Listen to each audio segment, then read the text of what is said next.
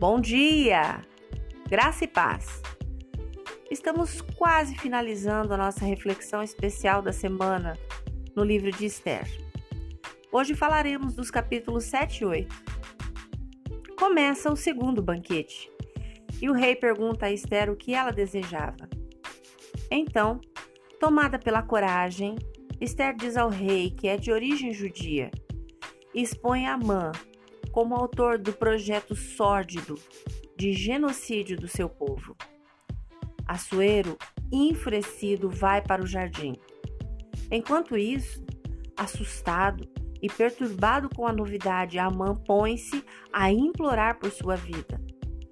Quando o rei volta do jardim e vê aquela cena, fica ainda mais bravo. Um dos servos presentes informa ao rei que há uma forca na propriedade de Amã, preparada para Mardoqueu. Então, o rei mandou que ele fosse enforcado nela, no lugar do seu inimigo. As leis persas eram rígidas, não poderiam ser modificadas. No entanto, o capítulo 8 se dedica a explicar que no dia marcado para a matança, os judeus poderiam se defender. E aonde essa notícia chegava, havia alegria, festas e banquetes. Duas lições importantes podemos extrair desse texto. Primeira, uma causa perdida pode ser mudada se agirmos com fé e coragem, sem atropelos e ansiedades desnecessárias. A segunda lição importante é que, em meio às tribulações, Deus sempre providenciará um meio para que possamos nos defender. Acredite, você não está sozinho nessa batalha. O Senhor luta as suas guerras. Fica firme.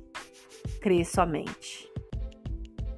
E se você crê e deseja, ore comigo agora. Senhor Jesus, muda toda a tristeza da minha vida em alegria. Tudo que parece impossível em realidade. Tira de mim toda ansiedade e me ensina a confiar que tu estás no, no controle sempre. Amém. Deus te abençoe com um dia maravilhoso. Graça e paz. Bom dia!